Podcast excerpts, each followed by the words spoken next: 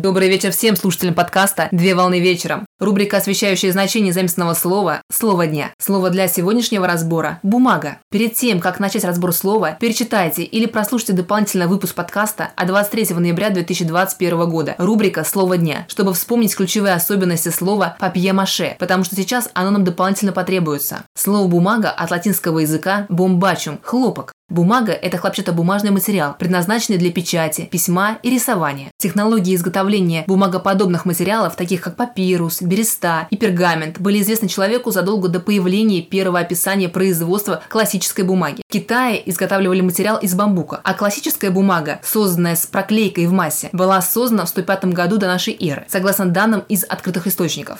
Бумага представляет собой волокнистый материал с натуральными добавками, которые представлены в виде листов для печати, письма, рисования, упаковки и других видов, получаемые из целлюлозы растений, а также вторсырья, например, из макулатуры. Для разных целей используются различные виды бумаги. Бумага активно применяется в таких сферах, как отделочный материал, обои, поделочный материал, папье-маше, упаковочный материал, коробки, чистящий материал, хлопчатобумажные платки, производство денег и другие области применения.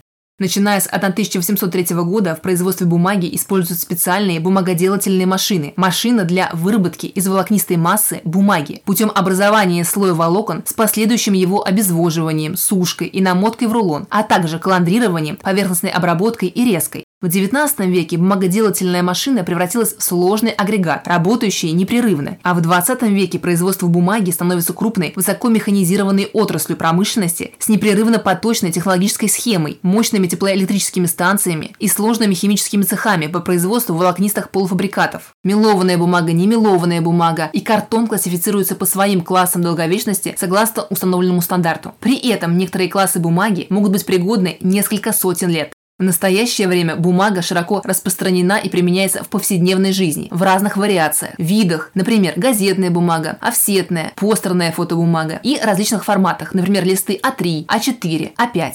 Как правило, бумага для офиса подразделяется на три класса и маркируется буквами латинского алфавита А, Б и С, а бумага без категории называется пищей бумагой. На сегодня все. Доброго завершения дня. Совмещай приятное с полезным. Данный материал подготовлен на основании информации из открытых источников сети интернет с использованием интернет-словаря иностранных слов.